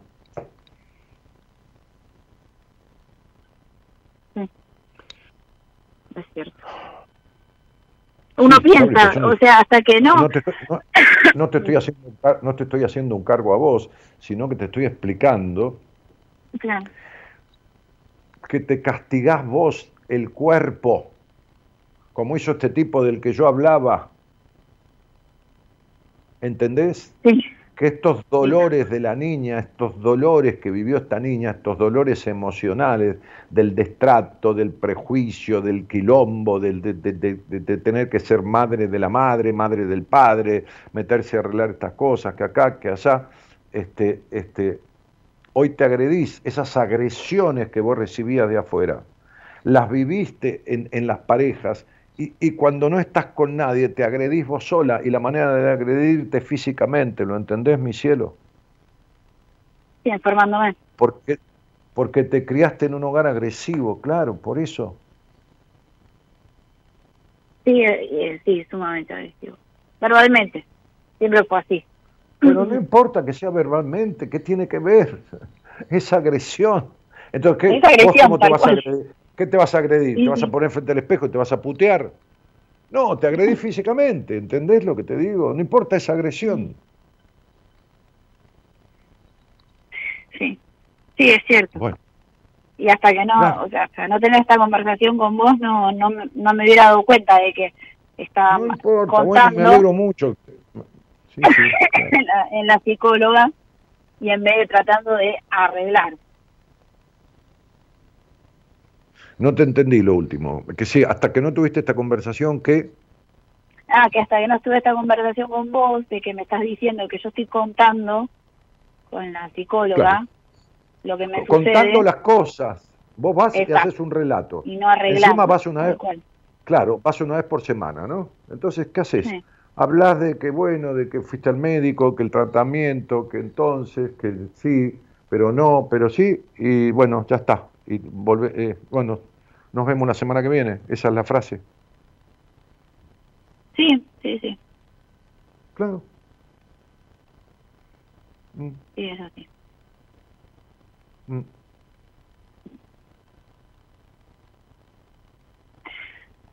Eh, sí. Me quedé pensando. Eso es una digo, terapia, ¿cómo? eso es una terapia de acompañamiento para una persona de 95 años que está muriéndose y qué sé yo, la familia le pone un terapeuta para que converse y lo acompañe, qué sé yo, ¿viste? De la mejor manera posible. Pero vos tenés 40, no tenés 95. ¿Entendés?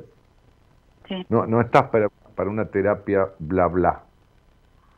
Para eso dialogás con un amigo y le contás lo que te pasa y se acabó el problema. Sí, es Y claro, mejor, porque en vez de ir una vez por semana, habla con un amigo, qué sé yo, tres veces a la semana. Y sí, claro.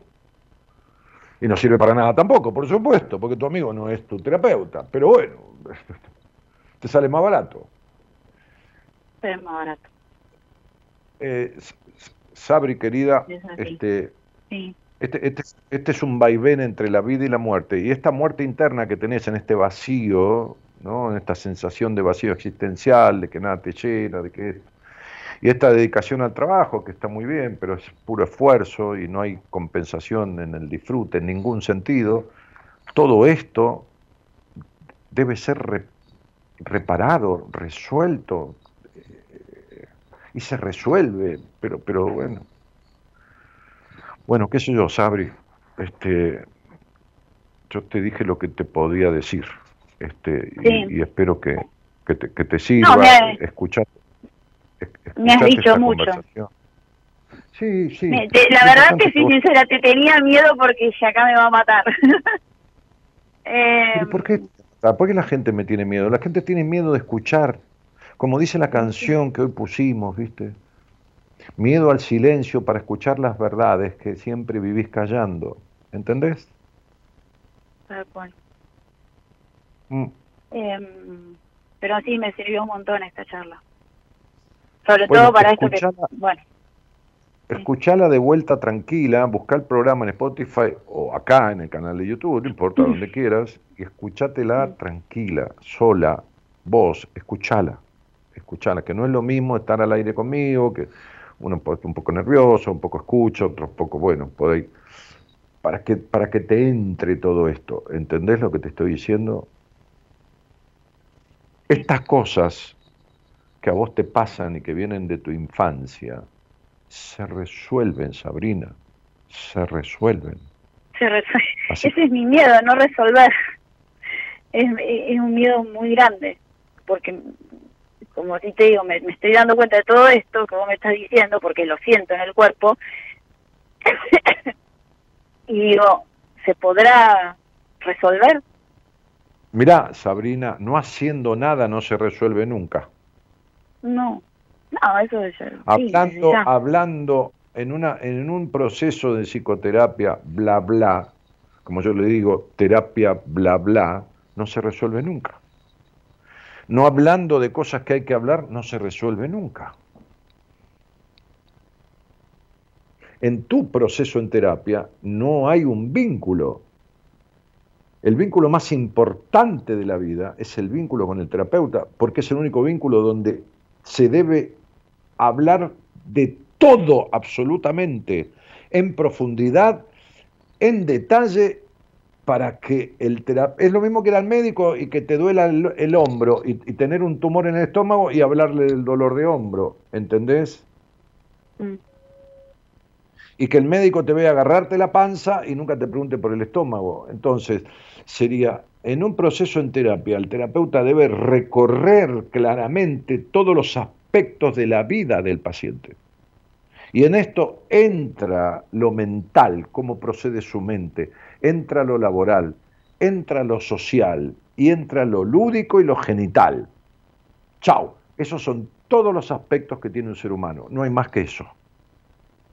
Y hay que recorrerlos todos e indagar en todos los aspectos. Entonces después todos esos aspectos forman parte de un puzzle, de un rompecabezas que uno como profesional tiene que ordenar dentro de la para resolver las anomalías que haya en esos aspectos de la vida de la persona.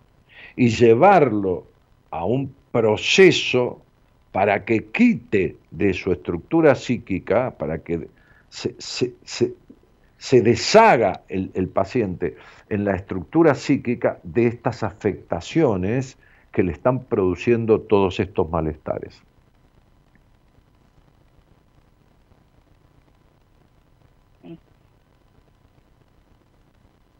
Sí. Ese es el proceso en una psicoterapia.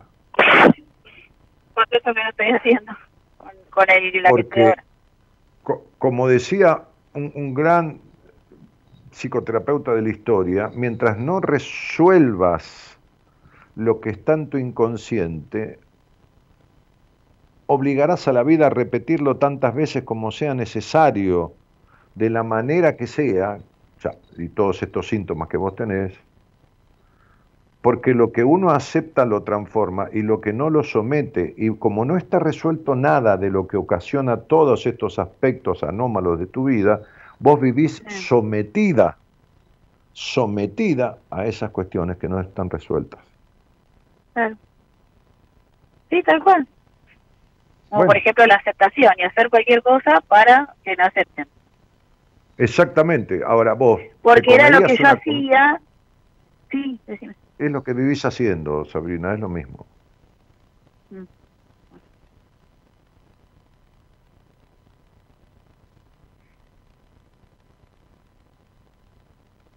¿Vos te haces de comer? A veces sí, a veces no. A veces pedís un, pedís un delivery. Sí, no, no, más fácil. No, está bien, no hay problema. ¿Y vos pedís un delivery, una comida que no te gusta o pedís una comida que te guste? No, pido lo que me gusta, sí. ¿Y para qué tenés lo que tenés en intimidad con los tipos si te desagrada? Sabina, hay que recapitular un montón de cosas. Que no mm. es que un montón de cosas signifiquen mucho tiempo, es que un montón de cosas hay que poner blanco sobre negro, clarificarlas ordenarlas por prioridades y resolverlas. ¿Está claro? Está claro. Bueno, te mando un cariño grande. Bueno, gracias, Daniel. De nada, querida. Un beso. Otro grande.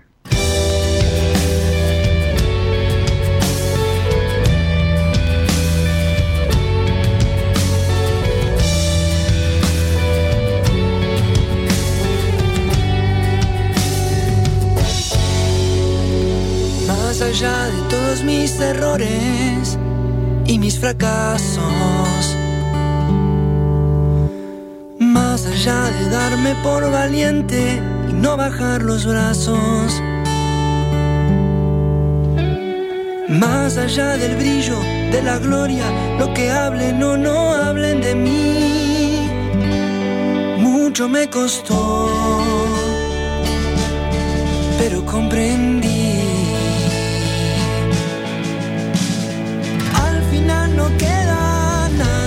que lo que soy. Nada me condena, donde va el camino voy. Si cada día toda nuestra historia vuelve a comenzar. Cada paso marca la memoria y el tiempo nunca vuelve atrás.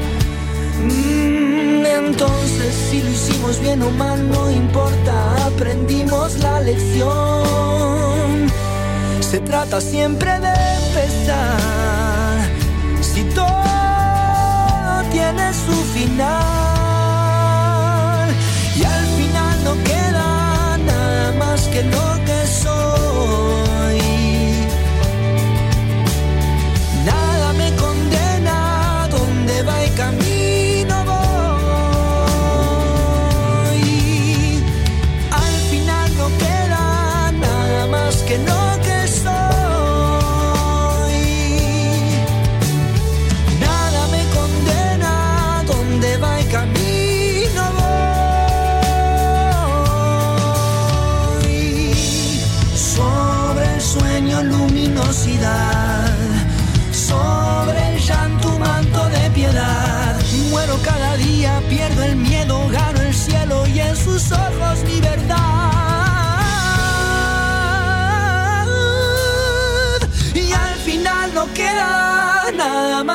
Lo que soy.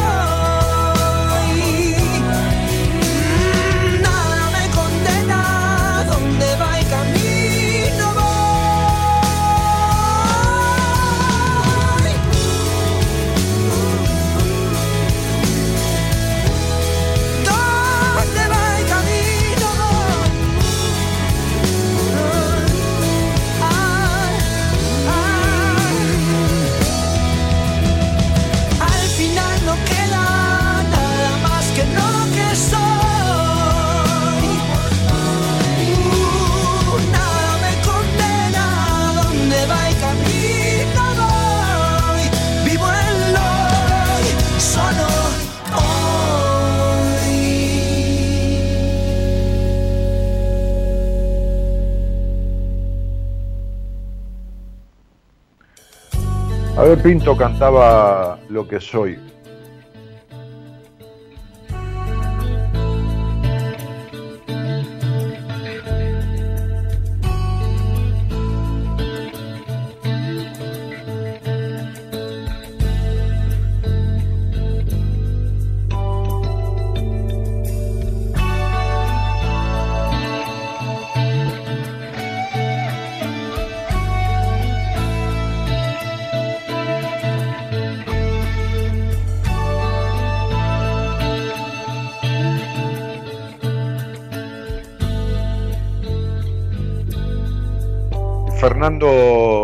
Cabrera dice, ¿qué sería lo lúdico, Dani? Lo lúdico es ah, que uno juega en la vida.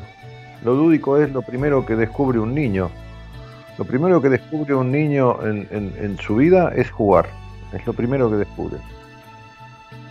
Eh, descubre, descubre el jugar eh, eh, de una manera inconsciente. No sabe que juega, pero juega. Estoy hablando de un bebé. El bebé juega. El, be- el bebé juega eh, pa- parame la cortina, Gerardo, gracias. El bebé juega instintivamente, ¿no? Esta, gran frase de, Eduardo Galeano, un pensador latinoamericano, este, que decía, el niño juega y no sabe que juega, como el pájaro canta y no sabe que canta, porque es natural del, pájaro cantar, es inmanente, y es natural del niño jugar.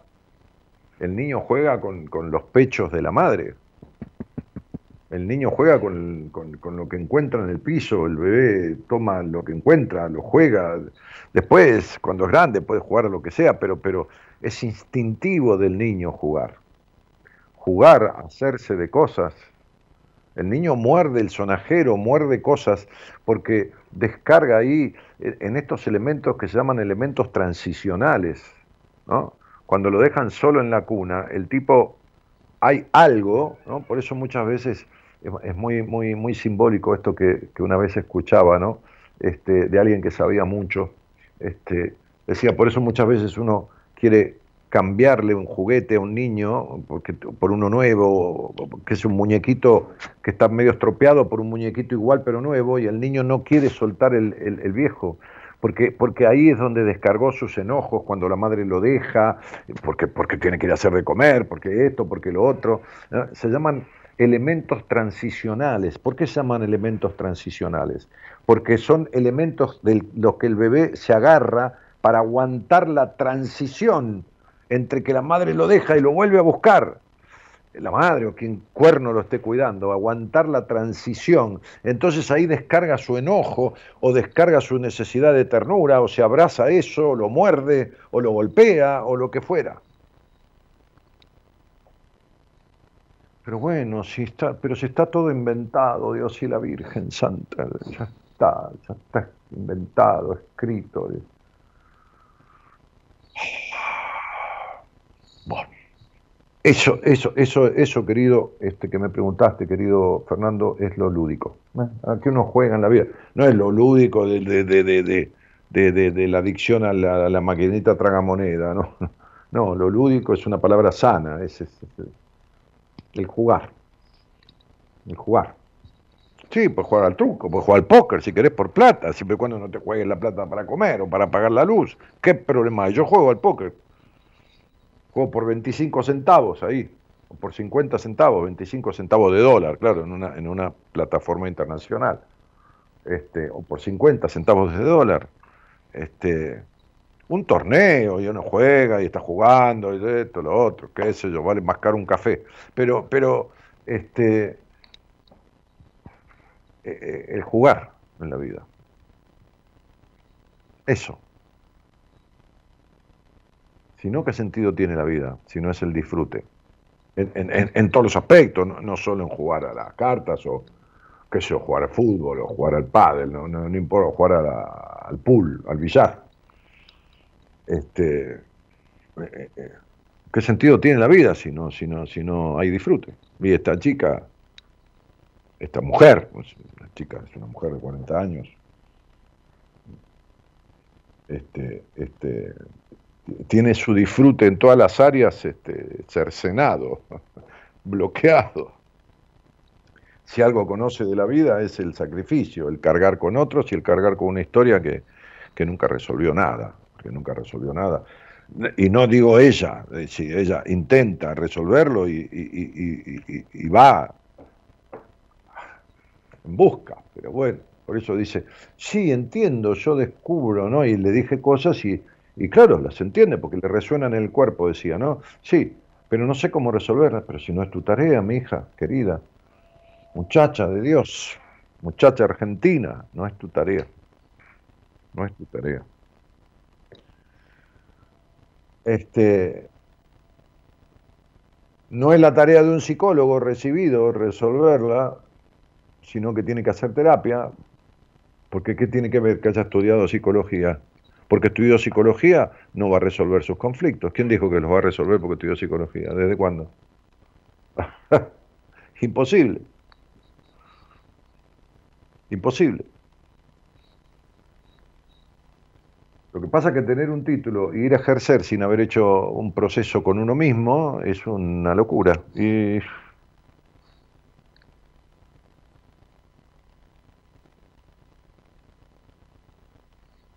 En fin, qué sé yo, qué querés que te diga. Bueno,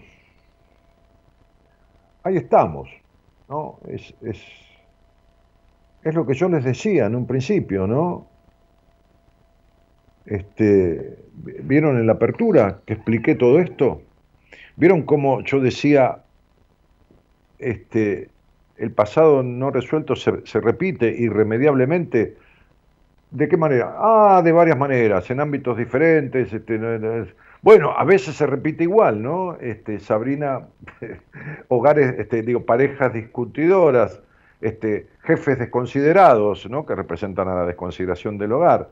Este, bueno, enfermedades en el cuerpo, bueno, vacío existencial, bueno, mal tránsito del disfrute en su vida, ni lo lúdico, ni lo sexual, ni nada. Ahí tienen las consecuencias del, hogar gris oscuro, este, destratante, no escuchador, en donde se crió. Bueno, este, este, este es textual lo que yo expliqué en la apertura textual. Pero no es porque yo quiera tener razón, es porque eso es así, yo no descubrí la pólvora, decir, no, no. Eh, hay gente que lo ha dicho hace 100 años, ciento y pico de años. qué sé yo, ¿no? Eh. Bueno, eh, nos vamos.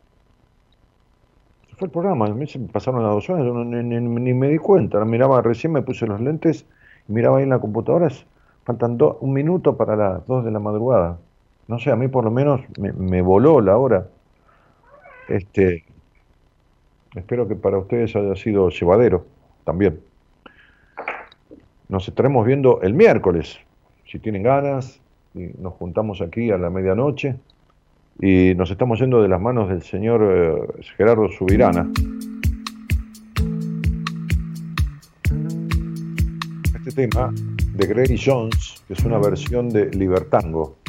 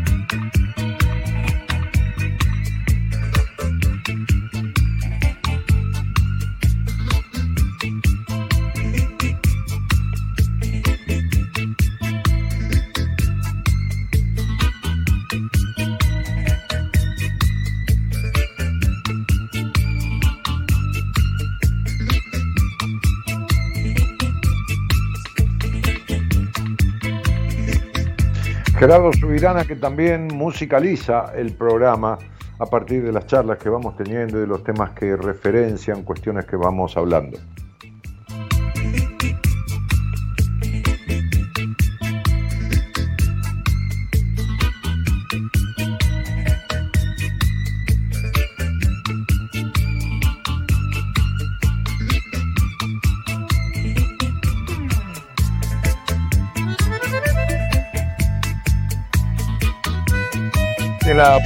La señorita Eloísa Ponte.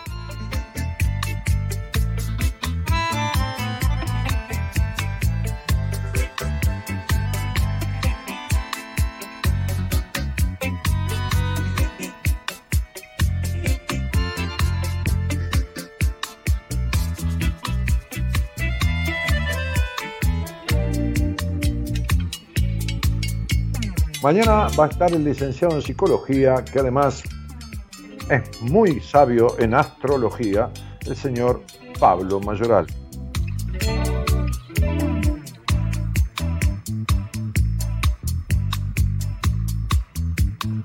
Mi nombre es Daniel Jorge Martínez. El programa es Buenas Compañías. Buenas noches a todos y muchas gracias por estar.